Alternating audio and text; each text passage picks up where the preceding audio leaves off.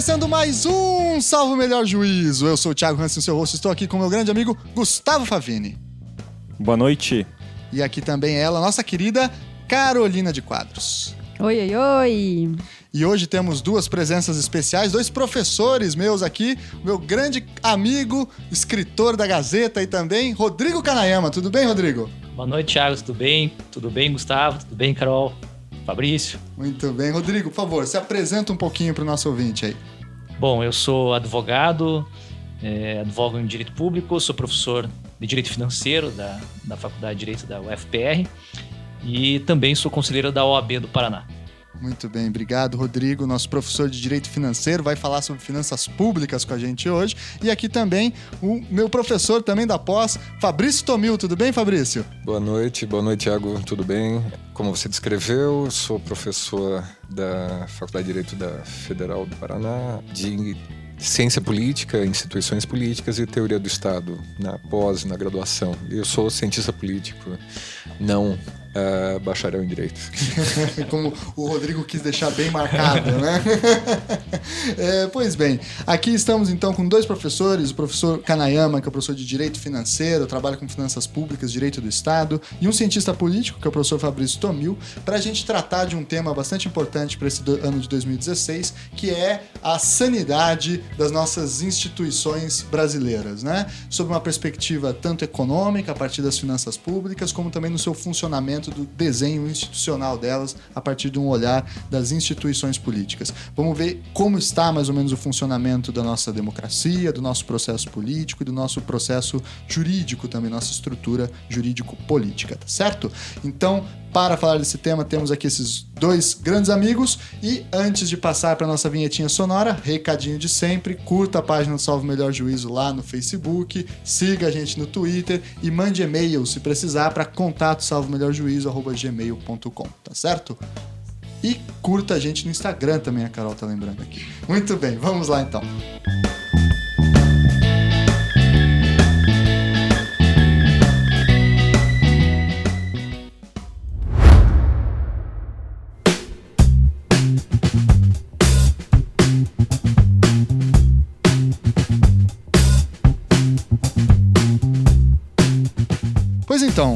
pessoal, há uma discussão bastante presente na imprensa e é, que cria inclusive uma certa dualidade, um debate, que é saber se as instituições políticas brasileiras estão saudáveis ou estão em crise em virtude do processo político. É, eu estava lendo recentemente que o Financial Times soltou uma nota falando que as instituições brasileiras vão bem e que o processo de impeachment e, a presença do judiciário nele é uma demonstração disso. Há outras perspectivas falando que não, na verdade isso é um processo traumático, acusam um golpe, inclusive, e há a, a crise dessas instituições democráticas. Enfim, há um debate posto no espaço público sobre a condição da saúde, digamos assim, das nossas instituições. Então vamos fazer essa primeira pergunta mais geral aí para o professor Tomil. Tomil, as nossas instituições estão saudáveis? Estão funcionando bem ou não? E o que significa falar isso? É, a segunda questão é a mais, uh, vamos dizer assim, razoável. Não dá para pensar em instituições políticas no sentido de saudáveis ou não saudáveis, patológicas ou normais, né? como, como se imagina. Ou seja, uh, instituições, desde que não sofram rupturas no sentido da descontinuidade institucional, de alguma forma funcionam, e eu vou botar 15 aspas bem, né?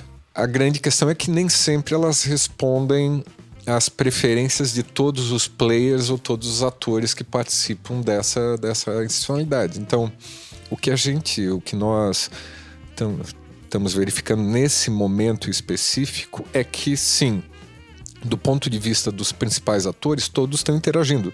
Tanto que a, mesmo o, a presidente que está sofrendo impeachment não, não ignora o papel do Senado, nem do presidente do Supremo, nem a própria Constituição. Não, não nega a autoridade Exatamente. Deles, né? não, não, não, não, certamente não, não, não, não gosta do desfecho que vem, que, que provavelmente deve, deve ocorrer mas não significa que não reconhece nenhum desses atores institucionais e, por, e por decorrência, os, os indivíduos que têm a autoridade dentro dessas instituições.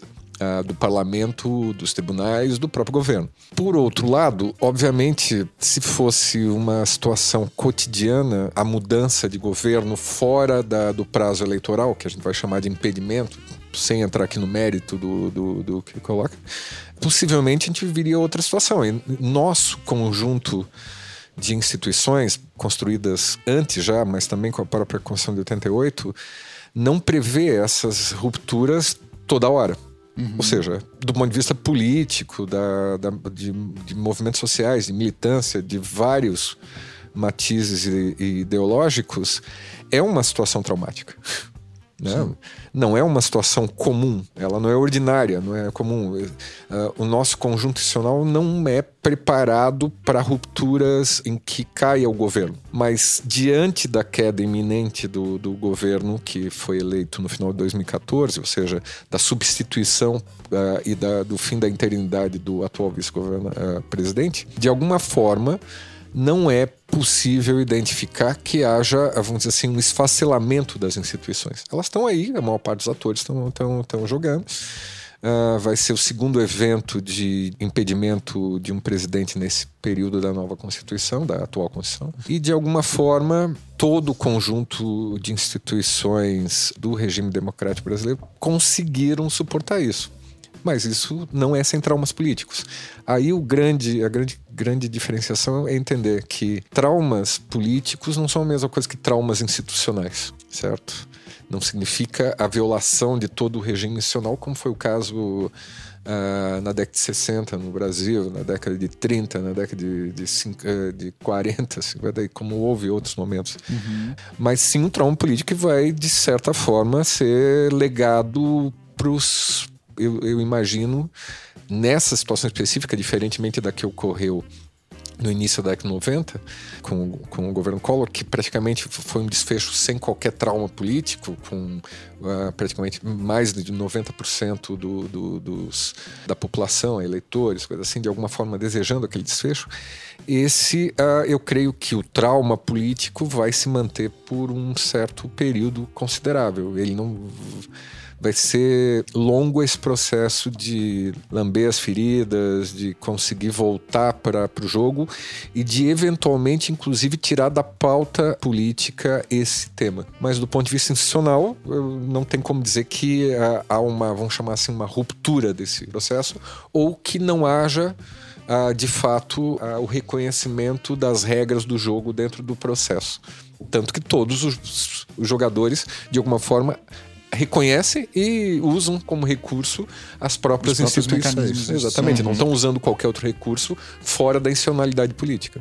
E existe algum mecanismo para a gente saber se a instituição está trabalhando dentro das suas uh, funções ou se está excedendo? Porque o que a gente vê é o seguinte: a Dilma reconhece, o, por exemplo, né, só para exemplificar, o potencial dos senadores, a legitimidade dos senadores, reconhece, mas vira e mexe a questão vai parar no Supremo, já se fala até em recorrer à OEA da decisão, mas a questão é qual que é a, a, o papel de cada uma dessas funções? Porque a gente fica numa situação que Tá, tá decidido? Tá decidido, mas não. Cabe recurso para tal, pra tal instituição, tal órgão ainda. Foge da soberania institucional, inclusive, né? Em alguns é, momentos. A questão fica em aberto, né? É, me parece que nós temos uma, uma resposta é, na Constituição quanto ao ator, ao principal ator responsável por tomar essa decisão, neste caso específico, que é o Senado Federal.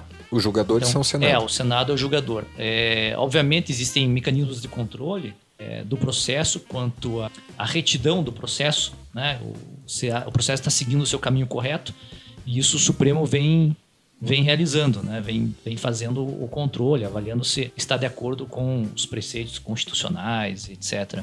É, mas é o Senado. A questão sempre é nós temos que decidir e, saber né, quem que é o ator, o principal ator responsável pela tomada de algumas decisões públicas.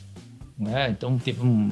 Até discuti com o Fabrício sobre um texto que foi publicado pelo professor Carlos Ari Sundfeld na, no Estadão ontem, compartilhei para os meus alunos, é, em que ele faz uma crítica muito procedente sobre os órgãos de controle no Brasil. Então, ele deu um exemplo de um agente público, um agente federal, que toma uma decisão baseada num entendimento do controle interno, né, da, da, da CGU, por exemplo, e com base nisso age, e depois de de praticar o ato, vem o Tribunal de Contas e o pune, vem o Ministério Público propõe uma ação contra ele criminal e uma ação de improbidade administrativa. E após a condenação esse agente se torna inelegível, perde seus direitos políticos, tem que devolver, ressarcir o erário, tem que ressarcir o erário, tem que pagar uma multa, tudo em razão do fato de ter confiado numa, num parecer interno do governo dizendo que estava ok o que ele ia fazer. Então, existem, às vezes, uma, uma confusão, existe uma confusão de atores e não está tão definido, tão claro sobre quem que deve fazer o quê. Às vezes é, existe essa dificuldade. E aqui nós temos uma, uma questão no, no processo de impeachment, nós temos um, um ator principal que é o Senado. É até difícil você avaliar se realmente é crime de responsabilidade, porque me parece que nem é uma exatamente uma competência minha ou do Fabrício de avaliar se existe de fato crime de responsabilidade. Me parece que isso é muito, muito próprio do, do papel do senador, né? avaliar é, se existe formalmente infração à lei. No caso, nós vamos falar depois da lei de responsabilidade fiscal. Sim, existe, existe existem indícios concretos do, do, do desrespeito, mas quem vai dizer mesmo se é crime de responsabilidade ou não, não somos nós. Existe um ator responsável por isso que é o Senado. Então, o Senado vai acabar dizendo o que, que é, o que, que não é, se é crime ou não é. É, só para complementar, uh, o conjunto de atores institucionais e, a relação entre eles é, não é incomum. O parlamento, o congresso, o tribunal constitucional, ou no nosso caso, no Supremo Tribunal, que estão interagindo, eventualmente a Procuradoria da República, o Tribunal de Contas da União, e mesmo os atores no atual governo interino, vamos chamá-lo assim, eles participam do jogo. Não, não, não, não dá para botar uma redoma uh, no Senado e dizer o seguinte: nada mais pode se comunicar aqui. E tem que lembrar que são esses outros jogadores que recorrem às outras instituições para solucionar e dirimir conflitos conflitos de interpretação sobre o prosseguimento do processo. Eles reforçam a institucionalidade nessa, nessa Sim, ambos, todos os lados que estão presentes nessa, nessa disputa, é uma disputa política, claramente, uhum. né? Ah, reconhecem todas essas instituições o papel.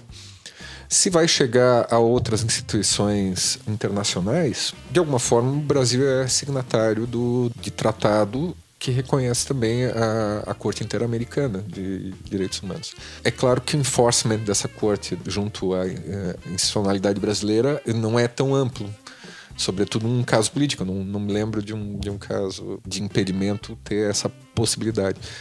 Mas uh, um, um do, do, das partes nesse processo, nessa disputa política, tem, tem que entender que a gente está trocando um governo sem o processo ordinário normal, que é a eleição uh, popular. Uhum. Né?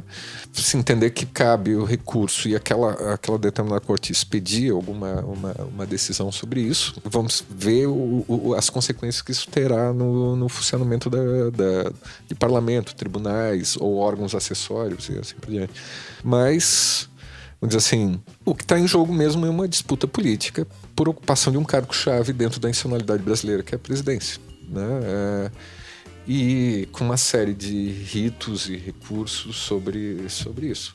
Mas o fato é que, se não houver o voto nesse momento de dois terços dos senadores, simplesmente uh, não haveria uh, impedimento. Se houver de dois terços ou mais, vai haver impedimento e isso é que dá consequência né, uhum. ao processo. No, então, sob esse ponto de vista, na visão de vocês, não existe então uma confusão entre as funções das instituições nesse momento? Ou, ou eu estou enganada? Para vocês existe está um pouco confuso? As coisas não estão tão claras? É, na minha opinião, é, me parece que, já fazendo coro com o que o Fabrício disse, eu não observo uma confusão.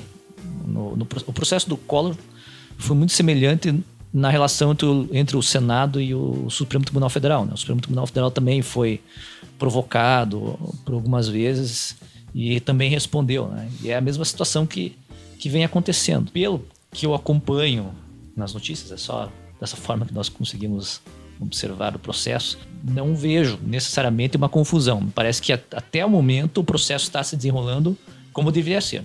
Né? Ou seja, estão seguindo de forma muito rígida o rito até mesmo porque existe a participação do presidente do Supremo Tribunal Federal, o ministro Lewandowski, que preside também a, o julgamento da presidente na, no Senado. Ele acaba controlando os ânimos e preservando o rito. Né? O impedimento tem uma única consequência, que é o afastamento. Né? Do ponto de vista direto, também tem a restrição à inelegibilidade pelo período de oito anos. Né? São essas duas consequências imediatos. Se, se outras haverão, do ponto de vista de. Aí são, é uma outra esfera. Não dá são, pra prever. Sim, é uma outra são, esfera. Mas essas são, são as consequências previstas e é o que está acontecendo. De novo, ninguém é neutro nesse processo certo?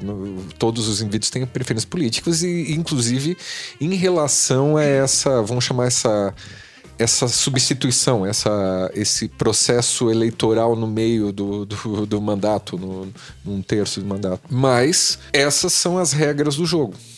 É essa situação. Ou seja, tem que haver 54 senadores manifestando essa posição. Mas quando a gente pensa, por exemplo, naquele caso bizarro do Valdir Maranhão, que anulou a votação do impeachment e tal, no, na segunda-feira seguinte, etc., quando, quer dizer, quando o Eduardo Cunha foi afastado, na verdade, quando a gente pensa nesses momentos específicos, isso não demonstra que esse processo de impeachment, na verdade, poderia estar demonstrando uma fraqueza do funcionamento institucional, na medida em que, não por causa desse caso específico bizarro, mas se é tão fácil ir e voltar, ir e voltar, a gente não perde a segurança jurídica tão aclamada e desejada a previsibilidade desses atos políticos e assim por diante? É, eu, eu, eu isso é um caso, foi um caso pitoresco, né? Sim. É, mas é que também tem que considerar o agente que praticou o ato, né? Que é o Valdir Maranhão. O, o Tiririca.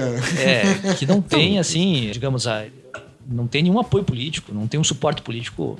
Então, ninguém mais comenta até sobre aquele fato, né? É um, morreu. Morreu, porque é um, foi um fato menor. Até seria discutível a legitimidade do ato dele, né?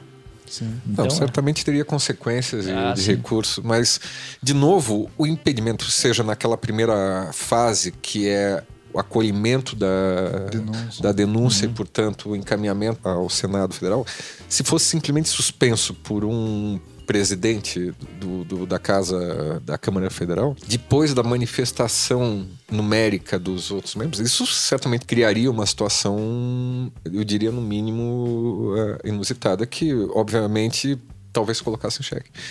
Mas a forma que aconteceu, quer dizer, o cancelamento, a anulação da sessão e, e logo em seguida a anulação da anulação foi um pouco estranho, mas esses são são processos políticos traumáticos que, que envolvem mais muito mais players, jogadores e disputas políticas nesse fórum, nessa discussão, do que a simplesmente posição pró contra Dilma ou, ou assim por diante. Né?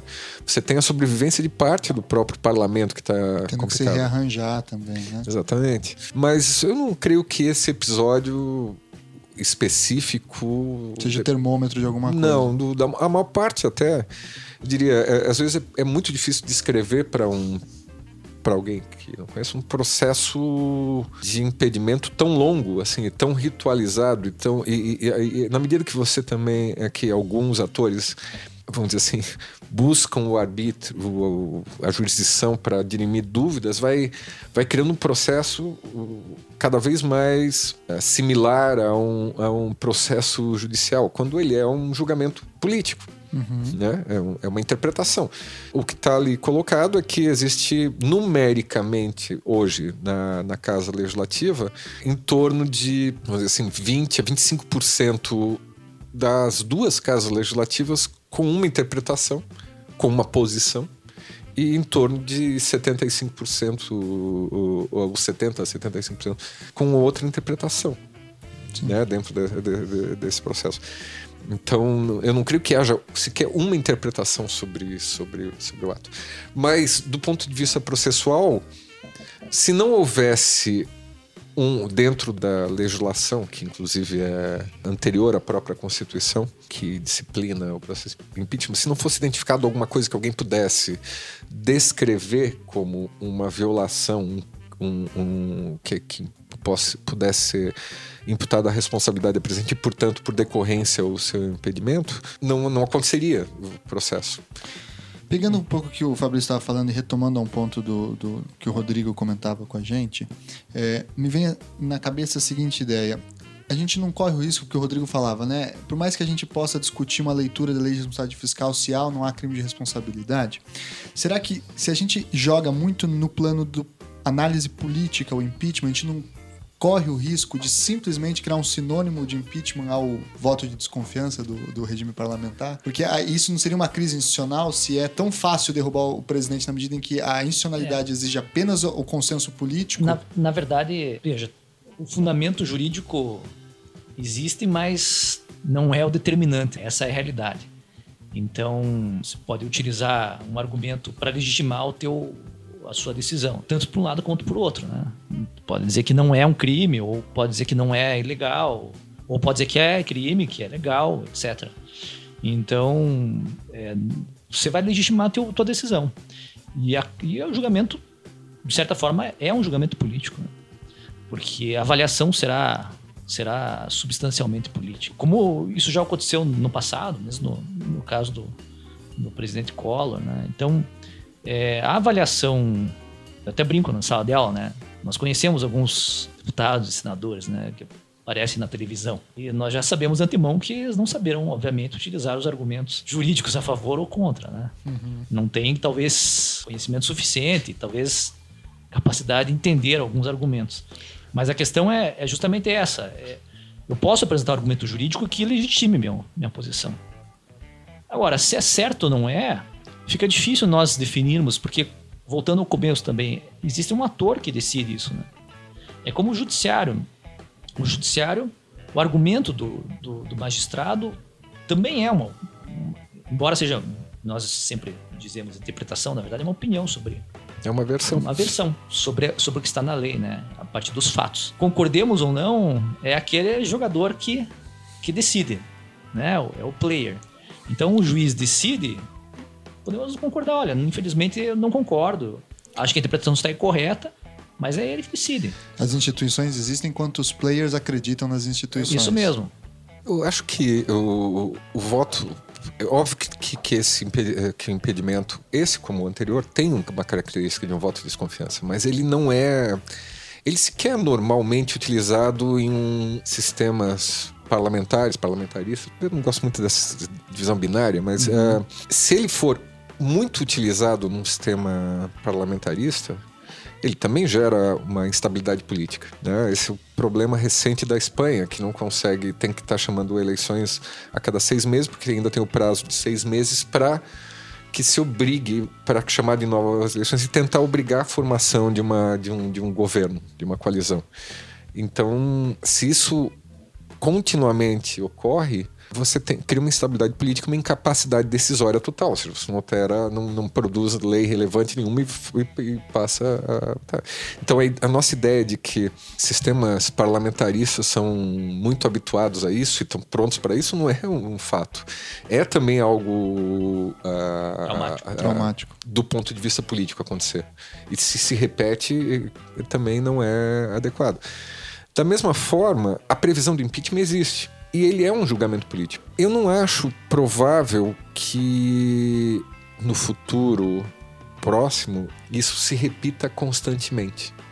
Que isso aconteça a, to, a, toda, a, a todo momento, a todo governo, venhamos a ter.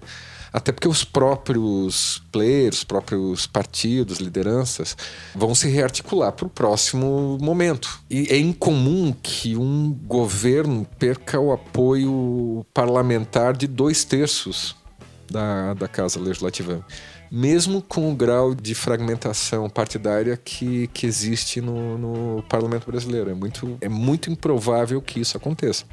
Agora, se isso que você está pronunciando passar a ser regra no futuro próximo, certamente o que vai acontecer é que vai ser mudadas as, as regras do jogo. Que uhum. faz parte do jogo também mudar as regras mudar dentro delas, né? Ou seja, você ter o, possivelmente o próprio Congresso no futuro pensando reforma em, numa reforma política, uma reforma constitucional que venha dar maior previsibilidade do processo, ou pelo menos, uh, ou se for caso, mudar inclusive as regras de previsão. Mas imagine um, uma institucionalidade que não preveja a substituição de, da autoridade em nenhuma hipótese. É, e trava totalmente. Né? Vamos pensar numa outra situação. Os próprios ministros do Supremo também estão sujeitos a impedimento via, via Senado. o Senado. É, também é possível. É, é, não, é, é, não é algo que deva ocorrer toda hora, mas não é impossível que isso aconteça. Certo? Ah, e de novo precisa constituir é, do- é, essa, essa maioria que para poder impedir tem que ter um motivo obviamente razoável uma condição de legitimidade e popularidade Nem que seja discursiva, né? Mas que...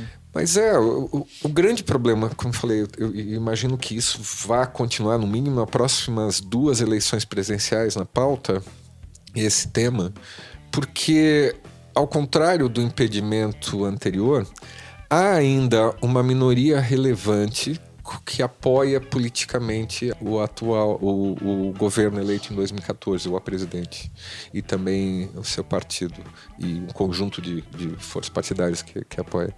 O que não tinha na, naquele momento, em 90 e... O Collor caiu sozinho mesmo, né? Da mesma forma que ele subiu sozinho, Sim. assim, subiu fora do, do- das instituições, ele tinha saído do PMDB, forjou dois, três partidos antes e, e trabalhou. Tem características parecidas com a situação lá do governo que, que deve se findar agora, também porque não, é, não era hábil em negociar com a maioria congressual, certo?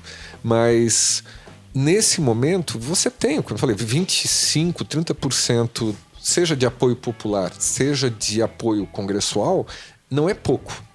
Sim. Não é pouco, certo? Ele é menos do que o necessário para sustentar o governo. Né, ah, na sua existência, mas não é pouco e isso provavelmente vai estar na agenda política ah, nas eleições seguintes e vai matizar muito o eleitor, ah, os movimentos sociais, o conjunto de militância ligados àquele partido e, obviamente, as lideranças vão usar isso discursivamente para reforçar Uhum. sua- suas posições. Agora, fugindo um pouco da questão do impeachment é, e falando mais sobre a questão das finalidades institucionais das entidades, né? Eu vejo alguma crítica em relação ao STF, por exemplo, quando ele toma decisões que seriam legislativas, não seriam necessariamente da alçada dele, como, por exemplo, casamento igualitário ou a condenação, a, a- a autorização à prisão depois de condenação em segunda instância. Vocês enxergam algum risco nesse tipo de, de decisão? É, é um, um- um extrapolar de atribuições? Esse extrapolar é, oferece algum risco? É, na imprensa tá aparecendo É. a, a ditadura do judiciário, né? É, que vira e mexe aparece é. esse termo, assim, de novo, né? Então, é, é, as notícias estão brotando, né, quanto a, ao protagonismo do Supremo e quanto a- aos limites que o Supremo pode, até que ponto esse limite, o Supremo pode, pode decidir. Isso é muito difícil de determinar. É um debate semelhante que existe nos Estados Unidos, né? Um onde também que a Suprema Corte pode chegar, os justices originalistas que defendem a Constituição como ela foi redigida, como Scalia, que que faleceu há pouco tempo, né? Tinha uma certa dificuldade em entender essa nova interpretação da Constituição. E aqui no, no- Brasil nós passamos uma situação muito semelhante, né? Porque o Supremo, qual como que nós podemos definir o limite do Supremo? Se o Supremo acaba sendo realmente um, um ator político em todo esse processo. E, e acho que é salutar nós debatermos isso, né? É, no, no direito é muito comum que que debatamos essa, esse assunto. É difícil determinar. Afinal de contas, o Supremo tem um papel diversificado. Não é, não é exatamente a- a- simplesmente a aplicação nua e crua da lei, que na verdade já implica a interpretação Sim. da lei, mas é, o Supremo vai além, né? interpreta a própria Constituição. Então, é, ele também teria um, um papel político dentro desse, dessa institucionalidade. Eu Então, acho que eu, eu só posso complementar, Pode. Rodrigo. O papel de cortes constitucionais ou supremos tribunais, como é o nosso caso, que acumula também funções de corte constitucional, não é idêntico em todo, todo mundo. Há uma grande variação. Ah, Até nos nomes, né? Supremo Tribunal, Corte Constitucional. é, Tribunal os dois são, são, é, são características. Uma tribunal constitucional tipicamente só, só tem uma atribuição. Portugal que você. Portugal, Espanha, Itália, eh, a maior parte dos daqueles tribunais constitucionais eles não têm funções de, de um tribunal de recurso para outra instância. No, no nosso caso, a gente, o- a institucionalidade brasileira criou, para pegar o caso do, do próprio STF, não vou falar do judiciário como todo, mas um, um Supremo Tribunal com muitas prerrogativas e com muitas garantias. Eu diria que claro que eu não conheço todos os arranjos institucionais, mas é do, do, do, mundo mais conhecido, que a gente consegue lembrar mais facilmente, da América do Norte, da Europa Ocidental, é improvável que, que haja um arranjo que dê tantos, tantas garantias, tantas prerrogativas e tantas competências para um único tribunal. Dito isso, obviamente, o conjunto do juiz, a maioria do, do STF, é muito poderoso, porque ele define é, seus prazos, ele não tem prazos para tomar decisão a grande parte dos tribunais constitucionais tem prazo para tomar decisão sobre, por exemplo, uma constitucionalidade de uma norma de uma lei. Não pode jogar para passar década discutindo. Existem decisões monocráticas nesse, nesse, nesse aspecto, que é também incomum de alguma forma nós temos aqui a, a, a, o life tenure, ou, ou, a vitalicidade, que também é incomum nesse tipo de tribunal constitucional, até para evitar que um determinado tribunal fique muito distoante de uma maioria parlamentar ou uma maioria eleitoral. Mas a nossa Constituição ela não é imutável. Então, a minha impressão é que, obviamente, o fato do tribunal vir a julgar uh, um, e, e, tomar uma decisão em via incidental ou, ou sobre determinados direitos que pareça legislar, uh, não é exatamente legislar, mas que tenham efeitos muito semelhantes a esse, por si não, não, não compromete as instituições, não substitui, porque na verdade o poder de construir norma, o poder legislativo, ele não é uma prerrogativa única, exclusiva do Congresso. Ela se concentra mais ali no Congresso. Seja porque praticamente todos os outros atores poderiam ser alterados, seja sua interpretação pela mudança legislativa ou constitucional, que é o Congresso que, que, que em última instância dá a palavra, né? mas isso não impede que os outros atores, seja o governo, Poder Executivo, sejam os tribunais, sobretudo o STF, sejam até outros atores importantes, também não participem disso de alguma forma legislando. Então eu creio que, obviamente, se isso acontecesse, o que você descreveu, de uma, um contínuo em muito, muitas decisões uh, do STF que destoassem significativamente de uma maioria parlamentar, uma maioria, no nosso caso, para reforma à Constituição, é de três quintos, é muito provável que os mesmos remédios de outras, outras institucionalidades, outros países, viesse a ser adotado também legislativamente aqui. É, tocando nesse ponto, houve até a discussão da PEC, foi a 33 ou 37? Sim. Eu sempre confundo ela. Aquela PEC que poderia, inclusive, jogar é, no referendo. que tenta ser né? muito semelhante à cláusula canadense, not withstanding, né? É, ou seja, que o parlamento pode suspender a eficácia de uma, de uma decisão, decisão isso existe no Canadá, existe em, em, alguns países europeus, não é impossível. É, o... Só muda o ator, o último ator que tem a palavra. Exatamente. Em algum momento vai haver um último ator. E eu acho muito difícil que, se numericamente for relevante essa posição dentro do parlamento, ela não venha passar e alterar, inclusive, as prerrogativas do, do, do STF. Todo, passou pacificamente por todos uma decisão do, do ano passado que ampliou o mandato dos ministros do STF.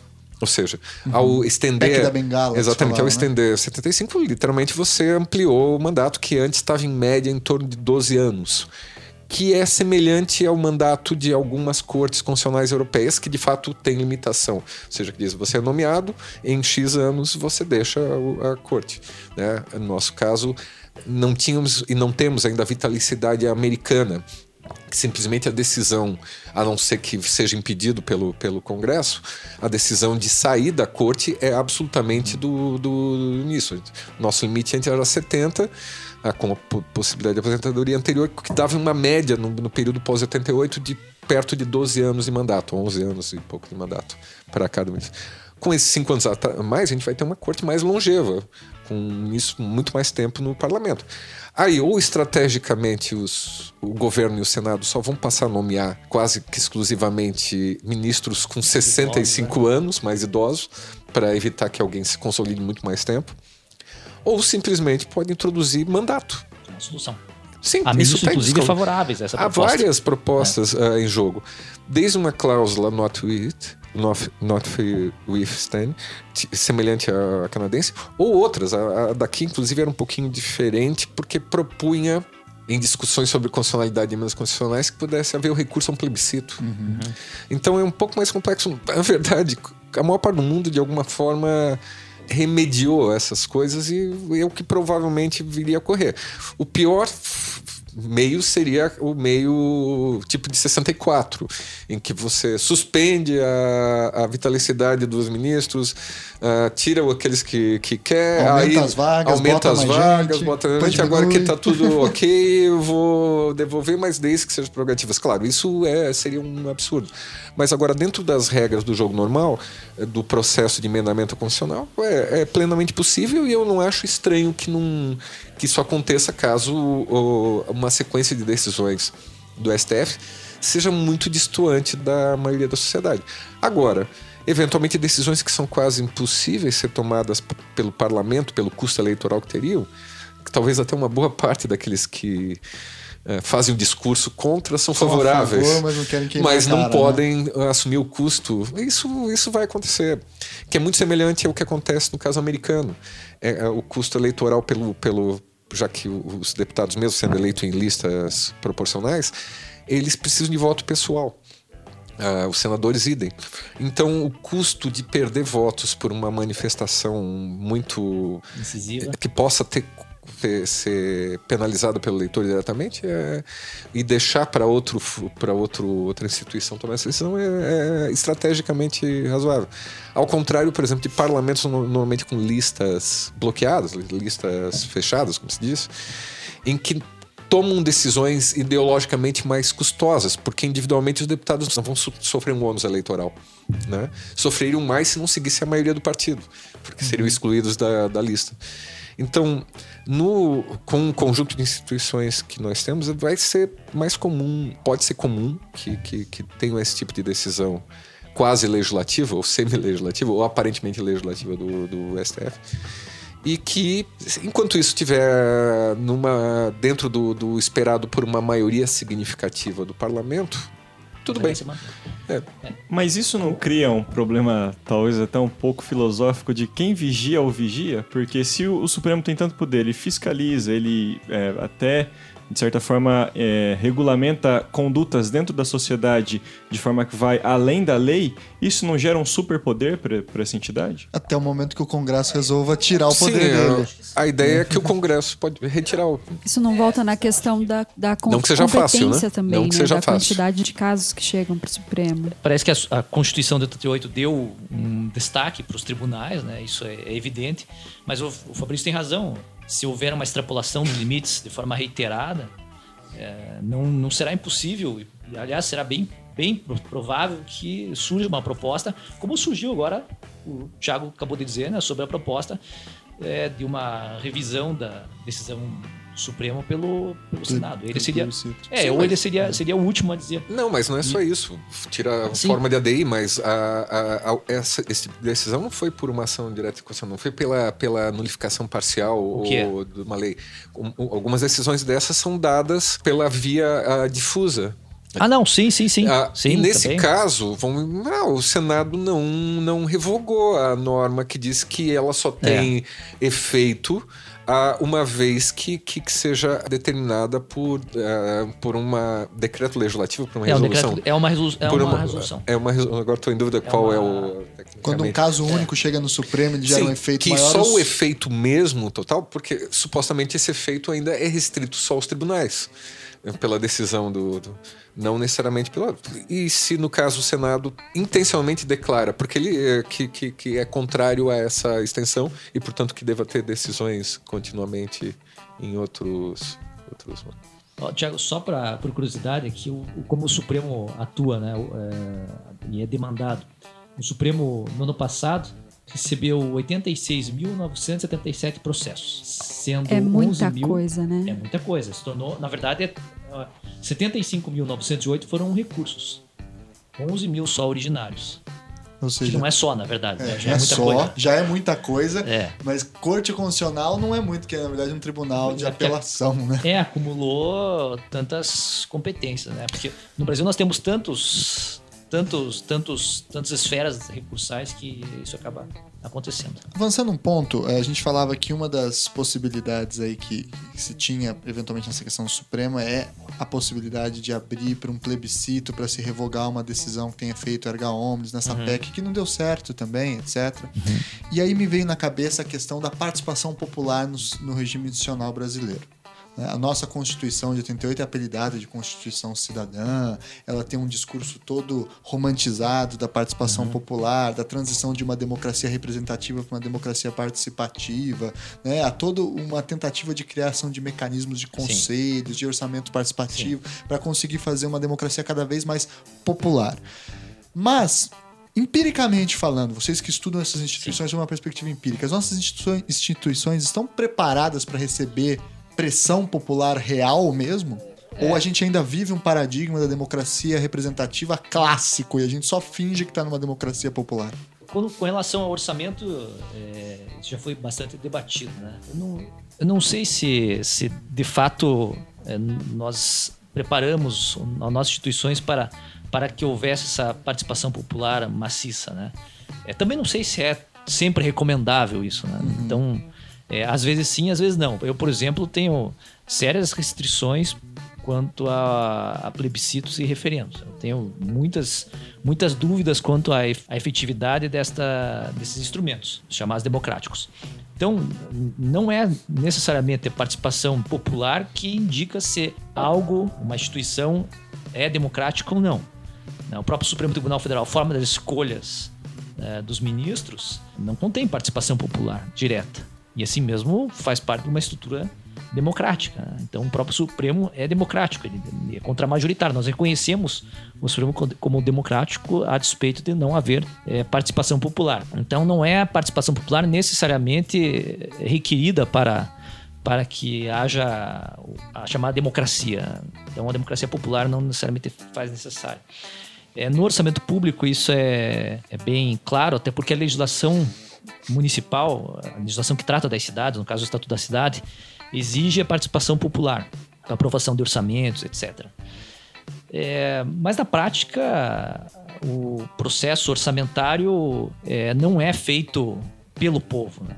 A participação popular, na verdade, o Fabrício até tem alguns estudos sobre isso, é uma prestação de contas. Ah, O administrador público presta contas, mas não necessariamente eh, solicita ao particular, ao cidadão, que indique quais são as, Ele fala, eu vou fazer isso. Isso mesmo. Agora vocês podem gritar contra, a favor, mas o que Isso mesmo. é Então, isso. assim, não, não há assim, eu não posso afirmar categoricamente que a participação popular melhora o orçamento público. Ah, não, posso dizer que o orçamento será melhor aplicado se houver a participação popular, tiver um debate público. Pelo contrário, né? talvez pelo número excessivo de, se eu for reconhecer ah, ou for delegar parte do poder para, para uma quantidade muito grande de pessoas, eh, eu posso até admitir que seria possível que eventualmente o dinheiro fosse mal distribuído. Ou você imobilizar a decisão, né? Impedir a decisão por tantas brigas para saber para onde vai estar o Isso dinheiro, para onde vai estar o verbo. E é, é a mesma, é o mesmo debate que se faz também no, no, no conflito entre o legislativo e o executivo. Eh, Será que o legislativo deve ter tanta participação assim no, no orçamento? Né, Os, os americanos têm uma, têm uma lição do, do passado que comprova que deixar na mão do legislativo apenas a alocação de recursos gera déficits reiterados, etc. Então, a- o Fabrício pode explicar melhor também isso.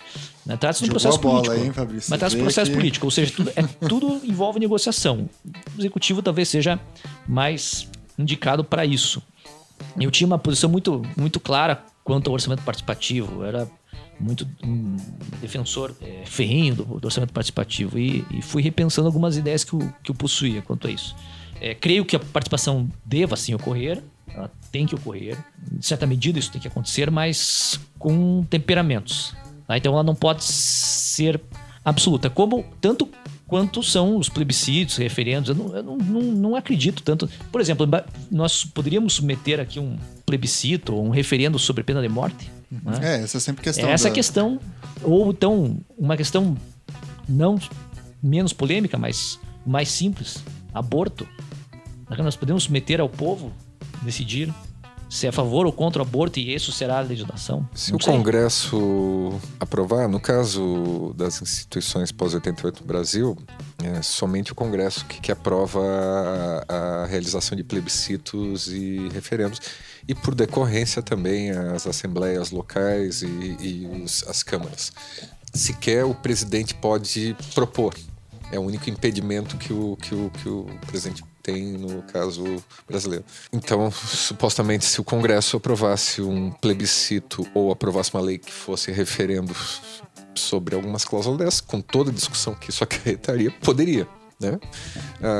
Participação popular não é sempre só para o que a gente considera mais agradável. Por isso que boa parte dos, sobretudo dos governos nacionais, de alguma forma ah, inibiram a quantidade de mecanismos diretos de participação ou a ocorrência de, de referendos ou plebiscitos para a, A pequena diferença. teve uma, teve uma experiência não muito agradável recentemente. né? Não, mas a maioria da- do- dos eleitores que compareceram Sim. tomou aquela decisão. Essa é a a questão. Ela não, não- a manifestação de preferências dos eleitores não é necessariamente aquela que eu, individualmente, você ou, ou, ou- ou o conjunto, nós preferi, eh, gostaríamos que acontecesse. Está mais próxima da minha preferência individual. Ah, se eu, entre aspas, se eu fosse eleitor britânico, né, possivelmente votaria pela permanência da, na Europa. Mas essa é uma perspectiva minha de fora. O que aconteceu é que chamaram que é em comum, que é o parlamento inglês que, que convoca isso, chamou porque fez parte do- do, Do acordo. não, do pacote eleitoral, inclusive, dentro do durante o processo eleitoral O Cameron anterior. prometeu, né? Exatamente, disse que ia colocar isso em pauta e e- iria realizar. Então, se a gente pegar no caso americano, sequer é possível, a Constituição não, não prevê referendos e plebiscitos para a esfera nacional, para no Congresso não, sobre lei federal, Constituição, Nas constituições estaduais. ou- não, aí os as constituições estaduais têm uma variação enorme. E aí ent- entra, eh, possivelmente, os lugares que têm maior quantidade de manifestações populares, inclusive tratando de pena de morte, aborto e outra- outras coisas, são os governos subnacionais americanos, estaduais e locais, assim como também os governos subnacionais suíços. Mas mesmo nesses lugares, em geral, a, a taxa de participação eh, raramente eh, excede a, a um terço a 40% dos eleitores dentro desse processo. Inclusive nos lugares que eles são muito chamados a participar. Ou seja, É. mesmo onde tem uma suposta democracia institucional bastante participativa, com vários mecanismos, Com na muitos verdade, mecanismos, o inclusive povo tá de com- saco cheio e não quer ir lá votar toda semana ou Não, todo porque mês. boa e tal. parte dos, do- dos atores, é, é, dos mesmos eleitores, é indiferente à maior parte daquelas decisões. Ou não sabe tomar, não sabe o que, que preferia mais ou menos. Ou simplesmente deserta do processo, né? Que a gente chama em ciência de taxa de alienação eleitoral. Ele não é, não, não quer mais participar daquele processo. E nesse caso, normalmente os setores mais ativistas da sociedade acabam tomando uma posição chave. No caso do- de alguns governos subnacionais americanos, isso é muito típico, porque antecede, em muitos deles, não todos, varia de um lugar para outro, não há um padrão só. Ah, por exemplo, movimentos muito ativistas, de extremos, no caso lá, mais conservadores, são muito ativistas, conseguem colocar na pauta eleitoral por uma, uma, uma demanda subscrita por uma parte considerável dos eleitores, 10 a 15% dos eleitores, 5%, que vá a, a cédula na eleição seguinte, por exemplo, decidir sobre ampliação de pena, sobre pena de morte. sobre- Uhum. É, porque agora, por exemplo, junto com a Hillary e com o Trump, eles vão decidir legalização da maconha em um monte de lugar, É, questão de porque aborto. não é uma lugares. eleição nacional, no caso americano, nem sequer para presidente, ela só ocorre de forma sincronizada. Então, às vezes acontece o que a gente acha muito liberal, tipo, a, que, é, que é mais por questões comerciais, tipo, a, por plebiscito a liberação, depois a terceira tentativa de, do comércio sobre cannabis, sobre maconha né, no Colorado, mas também no mesmo estado pode passar penas rigorosíssimas ou dizendo que vou rebaixar 12 anos a idade penal do. do, do... Pra quem fizer tráfico ainda. né? Então, uh, essa esfera é muito presente para os ativistas. O outro, o outro grande problema é que em plebiscitos nacionais, normalmente aquele que chama e que formula a pergunta tem uma, uma capacidade muito grande de determinar o resultado. certo? A pergunta contém a resposta. né? Exatamente, porque você não está tomando decisão sobre, sobre tudo, você está tomando decisão respondendo uma pergunta. Quem formula essa pergunta? Né? Ah, em que Uhum. Você quer liberar as maconhas para as criancinhas nas É, ruas? é, Sim não ou não? E você só tem duas opções, né? Nem, nem talvez, em alguns casos. É, nesse caso, é tudo. Então, não necessariamente maior ocorrência de mecanismos, falando em plebiscito e, ou referendos, implica em mais democracia necessariamente e eventualmente o que a gente pode ter é uma, um- até uma, uma, uma capacidade legislativa muito maior de setores minoritários e radicalizados da sociedade. De alguma forma, uma, um amparo isso é tentar moderar essas posições, que é o que principalmente se, ah, se usa no mundo. Agora, o que a gente usa pouco aqui, talvez nos governos locais, são sobre questões de decisões orçamentárias, não que estão lidando sobre questões de vida e morte das pessoas ou de questões de chave. Mas nesse ponto, o processo como é atual orçamento participativo É, não ou é, um- é desejo processo. É, um processo- é uma outro, é de uma contas. consulta prévia que, que, que, que vai ser feita e vai alocar um recurso muito. Agora, grandes obras, eventualmente, questões que têm um impacto orçamentário por um negócio, sobretudo nos governos locais, me parece que, que, que poderiam ser objeto de Discussão. de discuss, muito Uhum. mais, maior discussão e, e, inclusive, eventualmente, de, de plebiscito. É, Pode mas, ser. mas aí é uma situação diferente. A participação que hoje nós temos, que é o orçamento participativo. Não, que não e- é, Que não não é é. o orçamento participativo, na verdade. Porto Alegre fez um modelo que é diferenciado, né? Participação popular, que partia do, de baixo para cima, etc. É, alocava Mas- 5% é, do mas- orçamento, mais ou menos, Isso, através de, livre. de demandas locais. É, né? mas aí. Que tinha mas- que ser aprovada pela, também, pela Câmara e- e depois, dependia- não era... é, a questão é que, no fundo, quem, quem decide mesmo não é o, o indivíduo que participa da, da, da audiência pública, etc. Ele só propõe. Quem decide mesmo primeiro é o executivo e depois o legislativo, que fará as modificações ali no- do jeito que eles querem, né? O, Pede a benção ali. é, o executivo mudará conforme ele deseja, e o legislativo aprova, pode cortar ali, aqui e tal. Mas, a, mas o que é realmente interessante é que algumas decisões fossem é, levadas a, a público e discutidas com mais é, efetividade. Mas a questão é essa, né?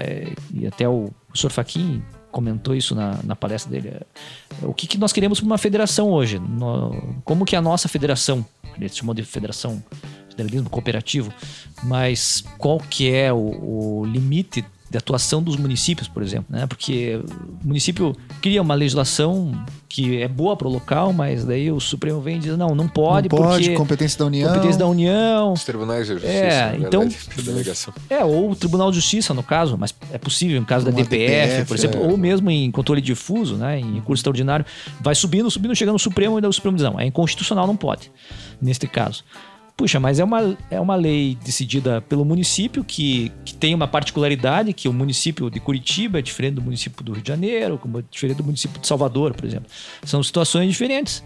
Então, às vezes é, é querer criar norma geral e aplicar para todos os entes federativos, sobretudo os municípios, dificulta um pouco essa, essa atuação. Conectar Então- a, a- ideia institucional Isso. nas concretudes contextuais é, muito sempre complexo, né? É sempre difícil. Então, às vezes, você criar regras de participação dentro do município, é, essa criação está sujeita a, a diversos questionamentos judiciais após. E né? Rodrigo, você que está tocando na questão do orçamento, o Fabrício também ajudou a gente a entender. A gente está além de passando por uma dita crise política, é, um embate político muito sério, muito forte, a gente está também passando por uma crise financeira muito séria no Brasil. Aí alguns falam que é uma crise fiscal, outros que é uma crise de, de produção, enfim, há toda uma discussão. Não vamos entrar nesse ponto econômico, porque a gente não é economista. Mas o que eu queria entender é o seguinte: qual que é o papel da figura do orçamento, por exemplo, na construção dessa crise. Porque o orçamento é uma lei que vai lá, de alguma medida, engessar para onde o administrador público pode alocar tais e tais recursos. Vinculando a sua ação política e econômica, consequentemente, nessas áreas, nesses campos. Em que medida, em momentos de crise, por exemplo, a gente não precise abrir um pouco essa institucionalidade para que o, o político seja mais arrojado para tentar resgatar uma crise, recuperar um ciclo econômico? Ou então, se a gente pode entender o orçamento como, na verdade, um escudo para não permitir que o político vá lá e aprofunde ainda mais a crise? É. né? Qual que é o papel do orçamento nessa, nesse contexto? É, nós temos aí um, um dilema, né? É, não, não é tão simples assim, mas pela imprensa há dois grupos: aqueles que querem continuar a gastar e aqueles que não querem mais gastar. Então nós temos dois Isso lados. é um falso dilema. Claro, Ninguém óbvio. quer deixar de gastar. Não, tem óbvio, essa- óbvio.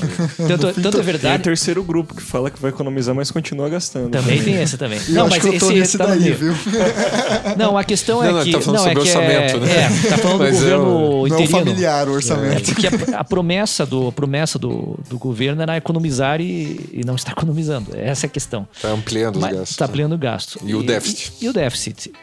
A questão é que, me parece tão óbvio, mas não é tão óbvio assim para muita gente. Dinheiro é um bem econômico escasso. né? Então, claro, você, o Estado pode emitir moeda à vontade, só existe uma, uma consequência disso. Né? Inflação. Inflação, desequilíbrio econômico, isso leva a várias consequências que nós conhecemos muito bem. Talvez o Thiago não conheça tão bem porque é mais novo. Conheço. Mas, mas sim, década Como de 80 criança, mas foi, conheço. é, foi uma situação. O Fabrício, o Fabrício lembra muito bem. Ele viveu bem essa época. Já tinha tra- Denunciou, hein, Fabrício? Fala que você só tem 26 anos agora. Mas nós sempre tivemos uma dificuldade para lidar com isso, né? A partir do Plano Real, 94, nós tivemos uma limitação da disponibilidade de dinheiro, né? Então o Estado não emite mais como quer. né? Existe um, controle monetário. Isso só deixa uma, uma saída pro, ou duas saídas para o Estado, né? A primeira é arrecadar e a segunda é se endividar. Né? Então, Ou aumenta o imposto, o aumento do imposto. ou pega empréstimo. Na ou- verdade, não não- necessariamente aumento de imposto. Na verdade, se a gente É. pensar moeda como. o- o- o- não há impedimento, como foi dado agora. Na verdade, tinha sido dado em 2015 pelo mesmo Congresso. O quê? Por maioria, a gente pensa dinheiro só como meio de pagamento e coisa assim, Sim. mas a própria, o próprio emissão de título também Ah, sim. gera. Sim, sim, sim. Tesouro E nesse É, caso, um o Congresso, né? o Congresso es- aceitou a expansão, Também. tanto em 2015 como agora. Isso mesmo. É, O O Congresso mesmo também Congresso- é culpado. O Co- Congresso também. É que Eu não acho que o problema seja culpa ou não culpa. Você tem demandas, né? Ah, É é muito difícil nesse momento se limitar, porque limitar vai, ser, vai implicar em, em restringir gastos com determinados grupos de Sim. indivíduos. E quanto mais eles forem capazes de se articular e forem significativos, ou estiverem mais garantido constitucionalmente na sua alocação de recursos, mais, é, mais difícil é alterar. Ah, você cria pressões políticas em razão de. Não, eh, de- não há um de mundo em que- Corte que- de recursos. né? Mas eh, a solução, eh, no, dura- no passado mais recente, que aconteceu na década de 90, inclusive com uma construção de algumas leis, sobre leis responsabilidades fiscais e outro, a lei que impediu os estados, na época era o objetivo, os estados de alguma forma de emitir títulos diretamente ou de alguma Depende, de uma- forma. depende do Senado para que isso aconteça. Sim, eles não, não, não é, empréstimo, né? ou Isso. de utilizar instituições financeiras estaduais como, Como financiador. é, como de alguma É. forma um financiador. Isso, isso para tornar mais previsível, foi uma, foi uma forma. Mas naquele momento você tinha um, um tipo de restrição que não, tá, não é objeto hoje, que era uma limitação de meio de pagamento para intercâmbio internacional, ou seja, faltava dólar. Né?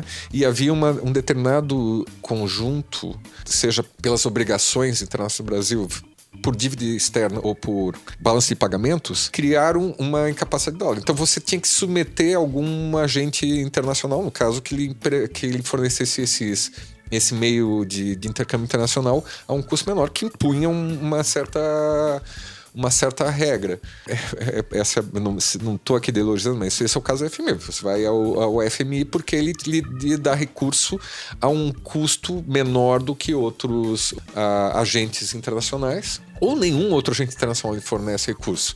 É, é o, ca- é o- passou recentemente o caso da Grécia, Portugal, Espanha e Irlanda e assim por diante. Nesse momento a gente não tem esse problema na pauta, que é muito estranho. Logo, você não vai ter um sensor internacional. Esse sensor internacional na década de 90 disse: você tem um recurso, mas você tem que ampliar a capacidade de, de, de pagamento e criar uma trajetória de encurtamento do- da relação dívida-PIB no futuro. Como é que se fez isso na década de 90? Aumentando em torno de 7% a carga tributária. Foi, não se, ao contrário do que a gente imagina, na maior parte do tempo não se reduziu o gasto naquele período, se ampliou. O que se criou é uma cunha em que parte desse aumento da carga tributária foi destinado para serviço da dívida naquele momento e que criou uma trajetória para decréscimo de juros, inclusive de redução desse serviço da dívida, que foi mais ou menos ah, tratado durante a década passada inteira. Aconteceu isso. Uhum. Nesse momento, você tem depressão econômica, ou seja, o Estado arrecada menos, existe menos atividade econômica. Então, por si só, se o teu gasto está fixo em X e você está arrecadando a X a menos 10%, você tem menos disponibilidade de recurso. Há duas formas de subsidiar isso. Ou você aumenta a tributação para fazer frente a isso, ou reduz o gasto proporcionalmente a essa, essa disponibilidade de meios. Ou uma terceira é, que dá na mesma, que é você emite a, a, índice de vida para pagar. Ah, mas... O endividamento não é, não pode ser pensado como um negócio, mas como você concilia esses três pacotes é muito, é muito difícil. O problema é que se você, na medida que cria um, uma ideia, ah, isso não pode, isso não pode, aquilo também não pode, nada vai se fazer. Porque Se aí, imobiliza. Sim, você imobiliza porque diz, eu não posso aumentar imposto. Bom, não é um decreto dizendo que é antinatural aumentar imposto. A maior parte dos países, inclusive é, Estados mas, Unidos, é, mas aumenta, eu, né? Eu, eu não sei, ah, eu, eu divido até do Fabrício umas, umas Há um decreto porque... não, natural. Quanto aumentar... A questão é a seguinte: é, até que ponto nós podemos aumentar a arrecadação? Né? Será possível arrecadar é, existe um limite. Tem, tem, um texto bem interessante que é. Não conheço esse, essa possibilidade. Você que tem. é da curva, da curva de Laffer. Né? Então existe, uma, existe um ponto ótimo da tributação. Há um limite para que nós possamos tributar de forma ótima. Isso é crença, né? né? Ou seja. Ó, oh, é... briga aí, vai. Eu tô, tô, sentindo as faíscas Ou seja, eu não, eu não posso aumentar a tributação de uma forma ilimitada. Quanto mais eu aumento a tributação, o efeito começa a ser o contrário. Eu começo a reduzir a tributação. Eu começo a reduzir a arrecadação em razão do aumento do tributo. Por você vários motivos. Estimula por vários a atividade motivos. econômica. Isso.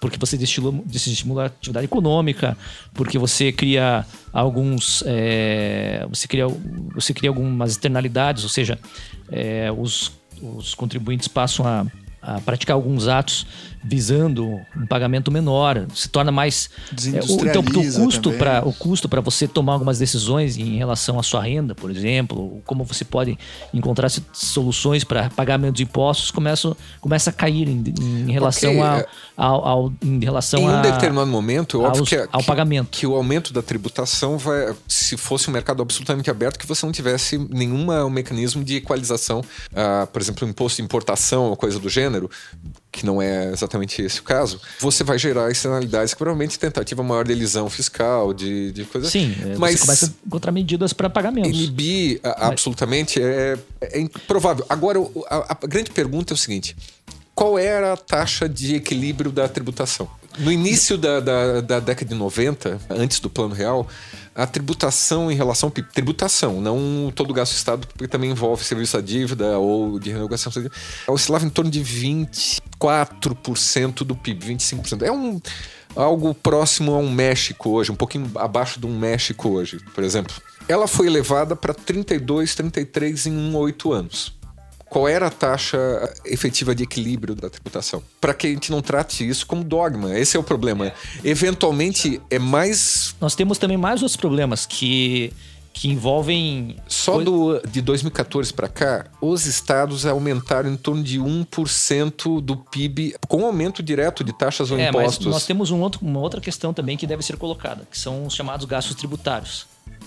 Os gastos tributários não aparecem na contabilidade como despesa.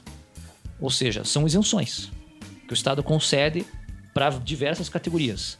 Isso não aparece. Então, que não é, é, que ele gasta, que ele deixa de receber. Isso mesmo, ele deixa de receber. Não, mas então, por exemplo, na tributação, porque depois é Não, não aparece como não aparece como despesa. Só não aparece como arrecadação. O que ocorre hoje no Brasil é o seguinte: nós temos, por exemplo, com saúde, é, em gasto tributário, de aproximadamente 50% do que é gasto com saúde é gasto tributário. 50%.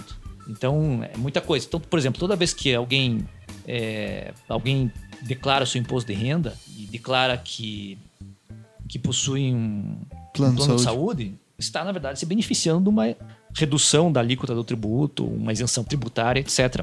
Não somente nesse caso. Então, isso também faz parte do, da atuação do Estado. Então, talvez tenhamos que reavaliar algumas das isenções. Né? Para você ter outra ideia, cultura. 70% do que se gasta em cultura no Brasil é gasto tributário. 70%. Então a maior parte, que é a Lei Rouanet, né? É realocação a... de um tributo é, que iria para que seria recolhido para aquele fim. É para o fim direto, né? Mas então, se a gente colocar a questão da cultura, eu acho que também é um argumento meio chato de se apontar, né, Porque o gasto com cultura no Brasil Não, é sim, sim, bizarramente sim. Eu só tô dizendo, pequeno, Eu né? só estou demonstrando é, a proporção dos gastos tributários em relação ao gasto total, que não aparecem. São esses gastos que não aparecem. Uhum. Então, talvez nós tenhamos que verificar, não necessariamente na cultura, obviamente, mas em algumas outras situações em que talvez tenha que ser revisto, né? É porque muitas isenções que não deveriam nem ser concedidas. Né? Então, você, claro, grupos de interesse que se organizam no legislativo e obtêm algumas, algumas vantagens tributárias. Isso ser feito sem um planejamento adequado, observando a economia como um todo, leva a, a situações esdrúxulas, né? Porque você começa a deslocar é, recursos de um lado para o outro sem necessariamente realizar a distribuição, redistribuição de recursos, etc. Mas mesmo assim, isso, então, isso impacta hoje em todo o orçamento público em torno de um 30 avos. Não é que é irrelevante, é muita coisa, mais de 1%. Não sei se é só PIB. isso. Não, não se todo, somar tudo, se incluir todas as isenções na área de saúde, aumenta mais, mais um, um, e pouco, mais ou menos. Mas no conjunto, se eu pegar ainda as isenções na área educacional, que, que, que a pessoa vai, vai, vai somar. Mas eu acho que está mais concentrado na, na, na questão das isenções fiscais, seja para determinadas atividades econômicas, por, por, exemplo, a isenção tributária numa, numa atividade montadora Sim, automóvel, parque industrial, é, coisa assim. Mas só, só o que eu estou colocando, aí é uma decisão política. Quando a gente tira, porque aí você incapacita a solução. Não, ninguém gosta de pagar mais imposto, mas ninguém gosta de receber menos previdência. Coisa. É, é, é, é um, um pacote que certamente o mínimo de equilíbrio que você faz nesse processo envolve normalmente lançar mão dos três dispositivos, e é o que se faz normalmente algum grau momentâneo ou, ou permanente de, de, ampliação de tributação. A gente está reclamando, falando aqui, mas é o que está acontecendo. Não, não, não, nem, Vai ter CPMF Já está acontecendo. Logo. Não, já está acontecendo nos estados ah, e, e, certamente mantido tudo constante, não, não tem jeito. É só passar a eleição de outubro que você entra com a pauta que não é que é, que é eleitoralmente sustentável. Eventualmente endividamentos tópicos, a não ser que o seu custo de serviço de dívida seja absolutamente baixo, mas mesmo assim cria uma, uma situação talvez mais dramática ainda, que é o caso do Japão, que tem uma taxa de endividamento altíssimo com um serviço da dívida relativamente baixo. Nesse caso, eles não aumentam a tributação, mas aumentam o endividamento continuamente, o que faria que em, talvez em duas décadas você, mantido tudo constante, você teria, no caso japonês, seis, sete vezes o PIB em, em dívida. Em dívida né? E nada o que fazer, porque essa dívida está maior parte dentro do próprio Japão, como pecúlio pessoal das pessoas, das empresas e coisas do gênero, né? Que, que se torna praticamente um mundo sem solvência. Mas tributação, de alguma forma, algum grau de endividamento imediato e alguma capacidade de flexibilizar o gasto, como vão mensurar isso é difícil. Ah, não existe lugar no mundo que tenha um orçamento aberto. Vou lá hoje e decido que vou uh, legislativamente. Ah, esse ano a gente não vai gastar com previdência. Esse ano não tem previdência, vai ser tudo gasto com isso, ou não tem isso, ou não tem aquilo. Não há lugar no mundo mais, né? Uh, sequer possível imaginar isso.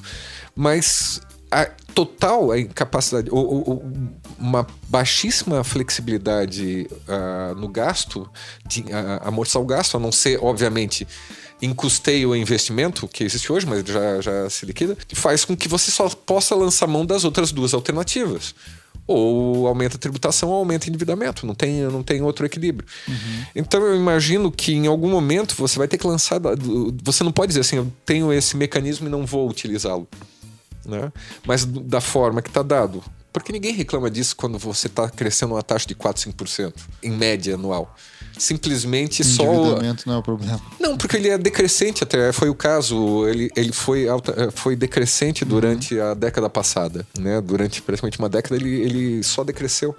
Uh, normalmente só o próximo próprio crescimento, sem que ah, você aumente a taxa em relação ao PIB, a taxa de, de até foi reduzido a, a, tributação em relação ao PIB naquele período, faz com que você possa honrar o serviço da dívida, aumentar o gasto de todas as esferas e, ao mesmo tempo, até reduziu a carga tributária, que foi, eu dizer assim, esse foi a combinação do período, assim, mais ou menos de 2005, 2004 até 2012.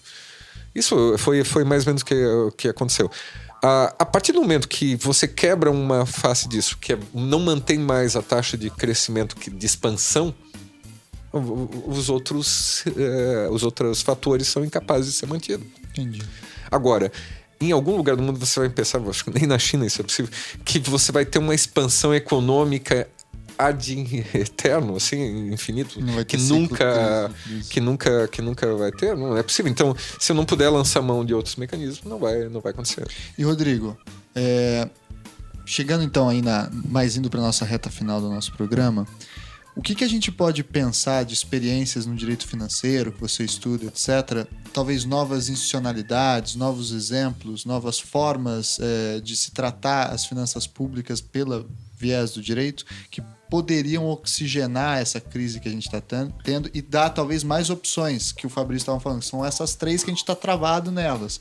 Será que existem formas de a gente abrir outras opções? É, o direito não, não, não consegue resolver a situação atual com tanta facilidade, Thiago. É, eu, eu creio que, que nós estamos numa espiral um pouco complicada. Tem dificuldade, nós temos dificuldade de aumentar a arrecadação com medo de impostos, né? Existe, obviamente, é, sempre uma decisão de aumentar impostos é impopular, mas parece-me que, que nesse caso há um movimento muito mais forte contra qualquer tipo de, de novo tributo, né? Então, não, não, não creio que isso vai acontecer no curto prazo, talvez no médio prazo isso venha acontecer, um aumento tributário, mas como eu disse anteriormente, é, não é possível você aumentar ilimitadamente, então é preciso controlar a arrecadação, né? você tem que criar outros mecanismos para arrecadar. Do outro lado, nós temos a quantidade de despesa, que em parte é, não, não é discricionária, é vinculada, é obrigatória. E isso também dificulta um pouco mais a, a gestão do, do orçamento. Então, qual o problema que nós temos hoje? É uma dificuldade de crescer a arrecadação, uma dificuldade muito grande de reduzir despesas. Né? O Estado hoje acaba sustentando serviços que são fundamentais, que são considerados essenciais, né? como saúde e educação, serviços que não poderão ser ser abandonados. Tem muito gasto com o pessoal também, né? Gasto com o pessoal, a União menos, mas os estados, municípios têm, têm mais gasto com o pessoal. É, só que também temos outro problema. É difícil você gerir esse, essa despesa porque os servidores, servidores públicos em geral, a categoria no qual nós nos incluímos, nós né, nos incluímos, possuem várias garantias que, que não podem ser abandonadas. Então não é tão simples também você reduzir despesa pessoal, é, não é simples você reduzir despesa com saúde, com educação. Aliás, nem se quer, né? Que isso, que isso aconteça. Não se deseja que isso aconteça, mas eventualmente pode acontecer. É, mas há um custo político pela redução dessas despesas. Então é difícil. Quer dizer, o Estado cresceu durante o período é, ensolarado de, de crescimento econômico, né? O gasto cresceu, houve um, uma distribuição de recursos, uma melhoria das, dos estratos sociais, né? Isso, é, isso é, obviamente, ninguém duvida que tenha acontecido isso, né? Mas vindo da crise, a situação fica mais difícil, né? Porque é periclitante você ter um, um, uma sociedade que demanda tanto sem ter o, o respectivo recurso. O recurso não circula mais. Essa é a dificuldade. E, claro, existem vários fatores que podem ser é, apresentados para comprovar essa dificuldade, mas é difícil lidar agora.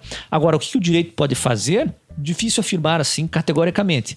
Nós temos uma legislação que é necessária, que é a Lei de Responsabilidade Fiscal. Funciona bem? Funciona relativamente bem, né?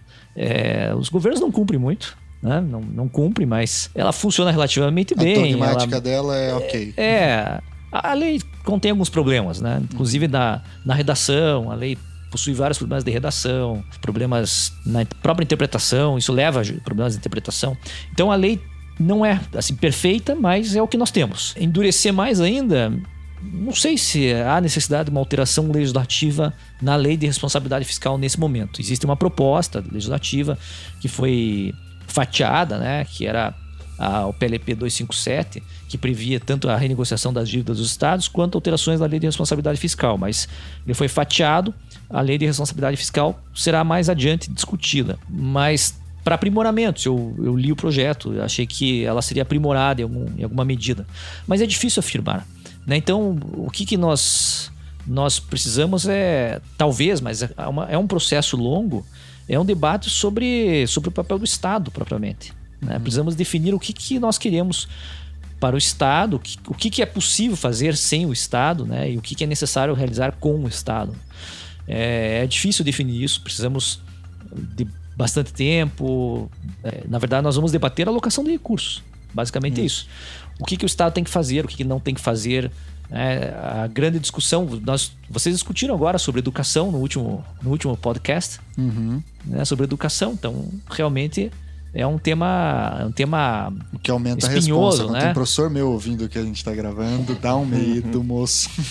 Pois é. Eu estava vendo hoje numa notícia que uh, o repasse federal aos municípios tem minguado, sendo parcelado, atrasado, e que a dívida dos municípios em contrapartida tem aumentado que no ano de 2015, 42,6%, se eu não estou enganado, dos municípios fecharam em déficit e que a previsão agora para esse ano é tranquilamente superar os 50%. E aí na reportagem justificava esse aumento em, em relação à federação também ter transferido algumas responsabilidades referentes à educação e saúde para os municípios e a questão que se põe é a seguinte: se, se argumenta também que volta de outra tributação, como por exemplo a CPMF, prejudicaria a ordem econômica. Existe uma possibilidade da gente colocar numa balança qual que é menos nocivo, se a prejudicialidade de uma ordem econômica ou de uma saúde financeira do Estado? Tem como fazer essa comparação?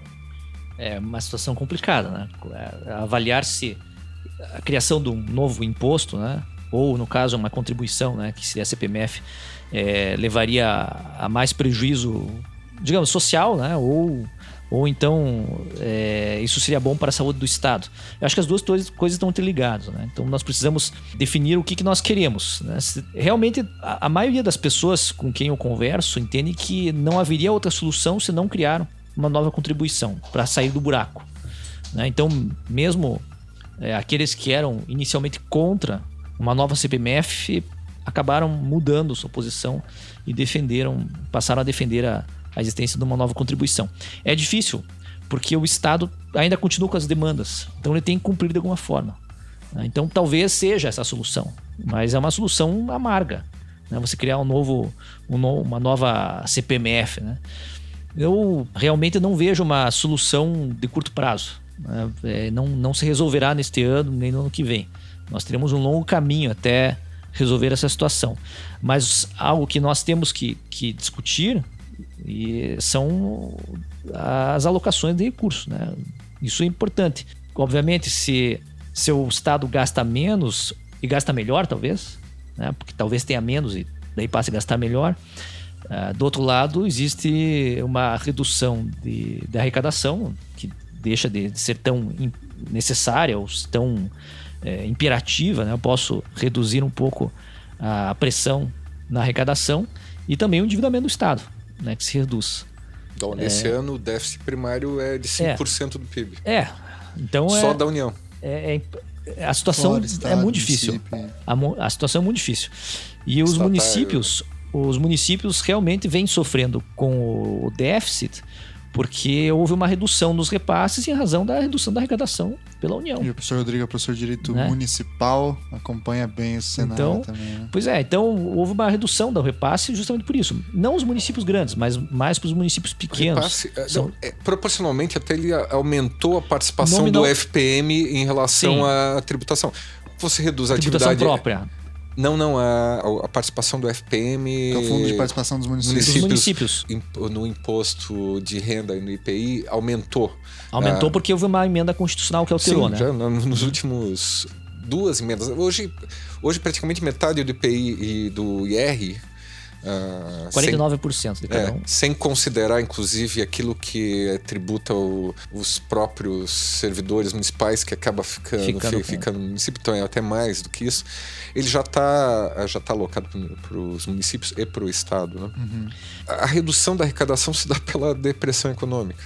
Ela é Sim. mais, é, ou seja, então se você tem uma massa tributária, uma economia menor, uma massa tributária menor e uma menor atividade na economia, inclusive, você tem um impacto maior É. na arrecadação. E no caso dos municípios, como, como a maior parte do gasto é de pessoal e a rigidez para tratar com ele é muito grande, e ele não se encerra, não é como o seguinte, ah, eu não vou mais contratar, as pessoas saem do. Ela não se encerra porque grande parte desses vai se manter como pensionista, como Aposentado. aposentado e, e assim por diante. É, é muito difícil tratar com isso, porque nesse momento, praticamente um, um, te- um pouquinho mais que um terço do gasto dos três níveis de governo, com os dois tipos de previdência, o regime geral e, o- e o- e os regimes especiais, ela já está em torno de um terço da arrecadação fiscal. Até mais nesse momento pela queda da arrecadação fiscal. Isso significa que mais ou menos nesse momento 12%, 12 do PIB é gasto previdenciário. Como é que você faz isso? Eu posso decretar que o, MEI, o ano tem um ano, um mês a menos. Imagina o custo político, eleitoral disso, né? É muito difícil. Por isso eu acho que provavelmente, pelo menos para quem já está dentro desse, né, não tem uma solução ah, dessa. Se não houver uma, um, um aumento, pelo menos emergencial, de arrecadação, a solução vai ser por déficit. E por decorrência a médio prazo, por tolerar um, a não ser que a depressão permaneça, que acabe aprofundando, criando uma estagflação, vou chamar assim, ou com, reduza a, a, expansão do gasto, de fato vai acabar gerando algum tipo de, de déficit maior, de inflação maior, porque de alguma forma vai a inflação pela senhoriagem em torno da moeda, ou se você nem todo mundo tem mecanismos de manutenção do, do poder de compra, vai acabar consertando isso que você não, não, não conserta toda a fase. Mas você imagina uma hipótese possível em que alguém diga o seguinte: ah, não, um mês a menos é o seguinte, a partir de agora nenhum pensionista ou, ou aposentado tem um décimo terceiro. Eu penso que é politicamente quase. Suicídio. Nesse momento é, talvez no futuro você não, não venha acontecer. Tem. Isso acontece quando você não tem moeda própria. Foi o caso de Portugal, Irlanda, Grécia. Foi isso que aconteceu, mas não, você não emite mais a sua moeda né? não, não, não tem moeda própria, então vai a essa decisão, porque não tem disponibilidade para pagar. Ou você tem, por outro efeito, uma espécie assim de uma solução Rio de Janeiro. Se decreta que esse, mei, que esse ano tem um mês a menos e posterga o pagamento a de eterno. Ah, agora está dando um mês, talvez mais dois, três, mais um ano inteiro, um mês não é mais suficiente. Então eu vou criar dois meses de déficit para frente. Estou dizendo assim, jogando. Vou pagando parcelado quando Exatamente. Der. Você não passa a não pagar. E é uma tendência generalizada né? entre municípios e estado que não emitem essa moeda e não é, é uma tendência significativa não é à toa que o governo do estado agora está tentando arrumar 2 bilhões de reais de qualquer jeito esse ano para poder não virar uma situação pré Rio de Janeiro mas está tá, tá essa e Fabrício saindo um pouco das finanças públicas e voltando para a política e para a gente ir encaminhando para o final a gente tem. É o cientista político é muito difícil para propor alguma coisa, é, a função é mais de diagnóstico né, e análise. Mas você veria alguma experiência de instituições que a gente encontra em outros países que poderiam servir para a gente pensar a nossa crise como soluções institucionais interessantes? Porque se fala muito de que o Brasil importa instituições de fora, etc. A nossa institucionalidade é mesmo brasileira? E se ela não for, o que, que a gente poderia talvez importar para a se adequar melhor ou pensar uma saída dentro dos nossos problemas e assim por diante. Política e instituições, Estado não, não, não funcionam. Nem engenharia funciona assim, mas vamos imaginar que não é você pegar tipo um bloquinhos e sair, vou botar isso aqui, isso vai, vai resolver. Uhum. Ah, Vamos trocar o carburador e aí vai. não, vou ficar montando assim, tipo aqueles Legos, assim, ah, vou pegar, trocar esse, botar esse, a, a cor, ou, uhum. ou, e simplesmente resolve. Não, ah, não é que isso não signifique uma mudança institucional. É óbvio que ah, que país do mundo não de alguma forma incorporou instituições de outro. Sim. Todos nesses últimos três séculos, todos Né? Então, dado que você tem consciência e ciência de que, que, como é, então vai, vai tentar experimentar. Mas o, o grande problema é quando você não consegue entender ou não consegue precificar ou é imprevisível o efeito. Sequer você sabe o que vai acontecer. O que vai acontecer, questões que são contingentes que não foram esperadas, vai mudando com mudanças institucionais. Né? Mas quando você nem sabe o que está ganhando ou perdendo com a mudança institucional. Então não dá para pegar que ah, essa esse mecanismo dali, coisa ali, fazer um Frankenstein de uma hora para outra e achar que isso vai ser o remédio. Não tem remédio. O que vai.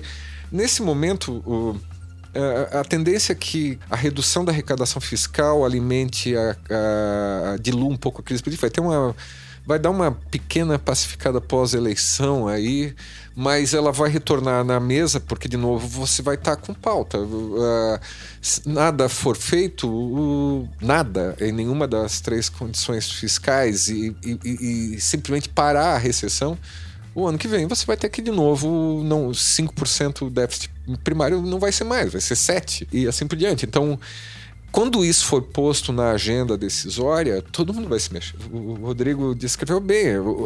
Quem é que faz reforma em bonança? Em é, bonança você arbitra o, os ganhos e vai fazendo.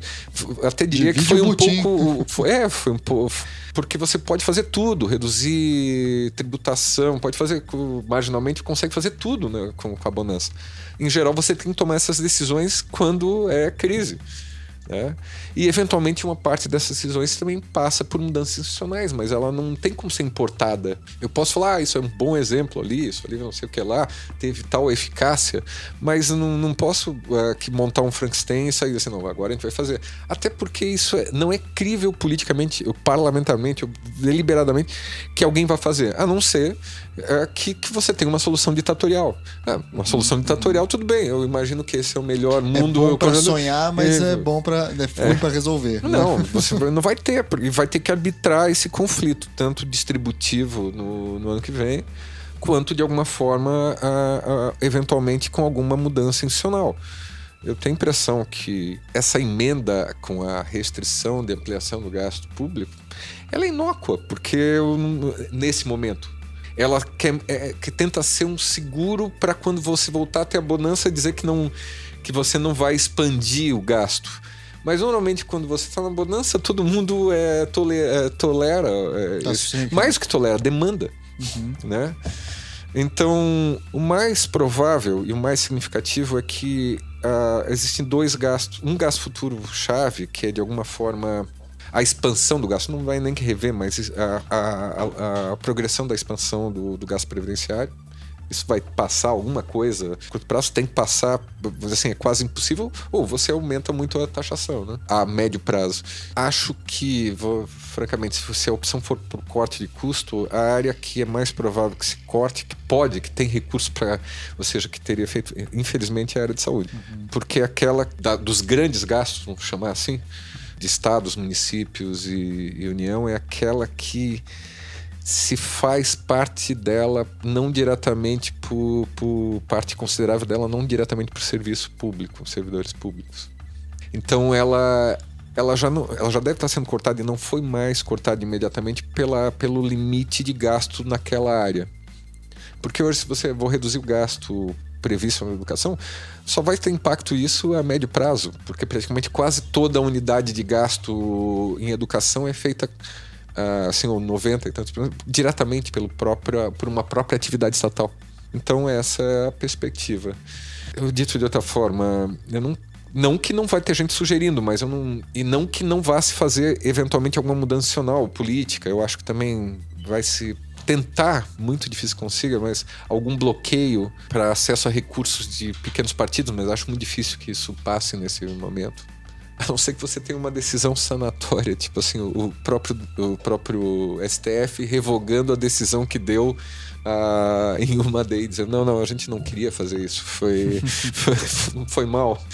vamos, vamos, vamos, vamos dar uma decisão qualquer outra que restitua a legislação que, que foi, foi sobre limitação de, de acesso a recurso do fundo partidário pelos pequenos partidos. Ah, é isso, Thiago. É, não tem solução mágica para isso. É... Vai ser dolorida como toda crise, né? Dói, alguns vão perder, alguns vão perder muito mais, infelizmente. E normalmente é uma parte considerável de quem perde mais é quem é mais frágil dentro dessa. dessa sabe quem é, né? Muito bem, caminhando então para a parte final do nosso programa com dicas, sugestões, etc. Eu sei que o, o professor Rodrigo Kanayama aí é autor de um blog, tem, escreve bastante textos, enfim, o momento jabá. Por favor, faça sua sugestão, sua dica aí de leitura, de filme, documentário, ou enfim, blog, o que você escreveu, é livre, aberto que você quiser. Bom, Tiago, eu não gosto de me referir a. a não gosto de, refer, de, me referir a mim mesmo. Uma autocitação, né? como Mas, eu disse. É, então é, o blog é o blog da, da Gazeta do Povo. É, não venho alimentando tanto como deveria, mas é o blog Dinheiro Público. Está lá disponível na parte de política da Gazeta. Eu, eu, venho escrevendo também no, no site direitodoestado.com.br, é, do professor Paulo Modesto. É, escrevo lá alguns artigos de direito financeiro e de finanças públicas, trato sobre precatórios, que é um, ultimamente é um assunto também que, que vem preocupando muita gente, né? Então eu venho escrevendo nos meios de comunicação quando posso.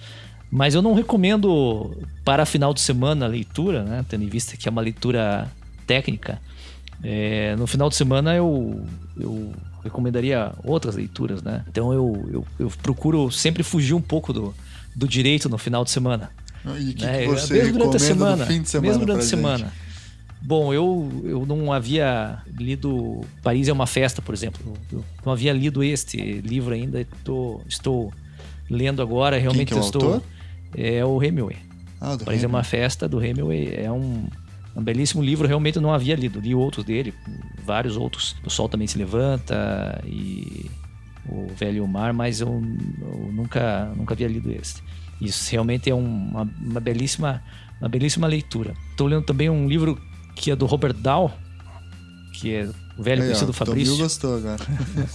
questionando se a Constituição americana é, é democrática. E ele faz uma análise histórica sobre a Constituição americana no momento da produção da Constituição americana. Acho Acho muito, muito interessante a narrativa que ele faz e levanta algumas questões interessantes sobre o processo de elaboração da Constituição. Inclusive, podemos trazer alguma coisa para a nossa Constituição também, porque eu também já li o, os anais da Constituição, da nossa Constituinte. E, Haja paciência, hein? E algumas partes que me interessam, obviamente.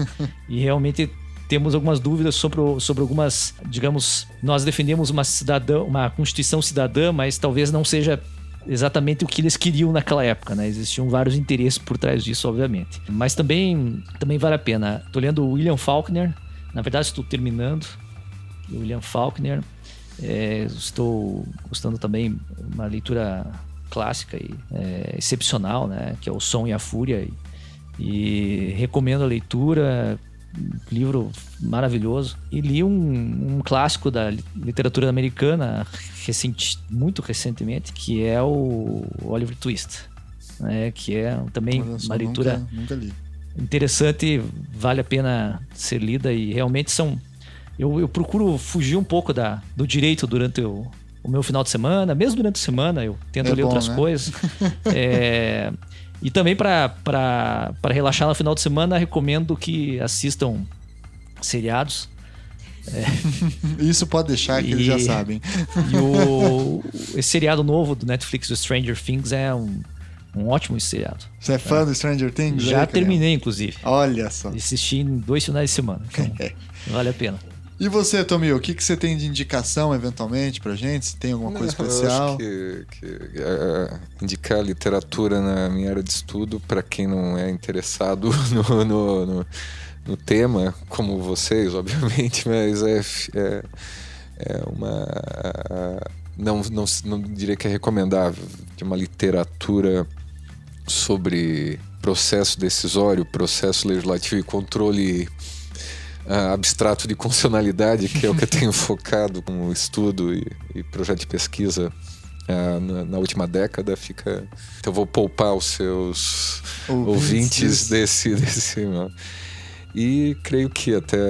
ah, acho que as recomendações do Rodrigo são, foram formidáveis. Eu até estou pensando em E- Parar de estudar controle de constitucionalidade e, sim, ir para a literatura. E, para a literatura clássica americana. Eu Me deparei também que não tinha, não tinha lido esse. A gente imagina que, de alguma forma, pelo menos esse- esses clássicos já estão já, já, já, já estão dentro do, do seu conteúdo, mas eh, é- não é uma verdade, não? É, a literatura é. de- é- eu, assim, eu tenho uma forte ligação à literatura, até uma questão familiar. É, é muito difícil.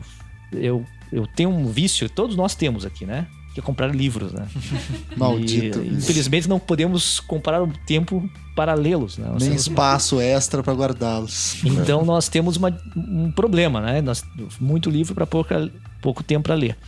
E é difícil. Como eu ando de ônibus muito, transporte coletivo, uso bastante, esse é o momento para leitura. Eu utilizo este momento. E ao mesmo tempo eu ouço podcast, eu ouço.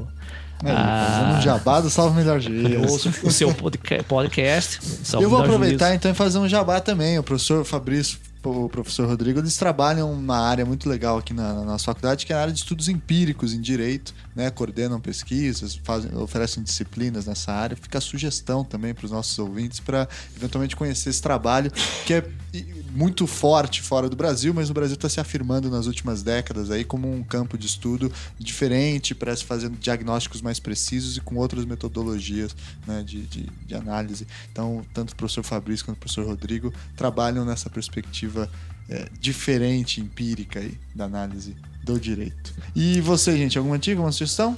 Eu vou indicar aqui uma HQ, ou como diz o Thiago, um gibi.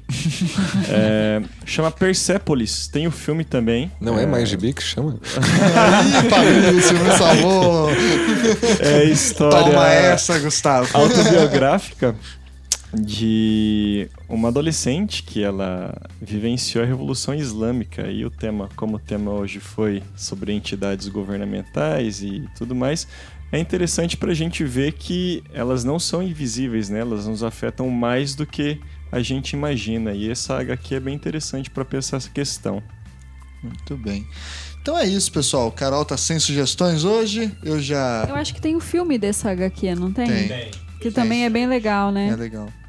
Então é isso, pessoal. Eu queria agradecer imensamente o Fabrício e o Rodrigo por terem vindo aqui no, nesses nobres estúdios Salve o Melhor Juízo, aqui dentro da Rádio CBN, praticamente.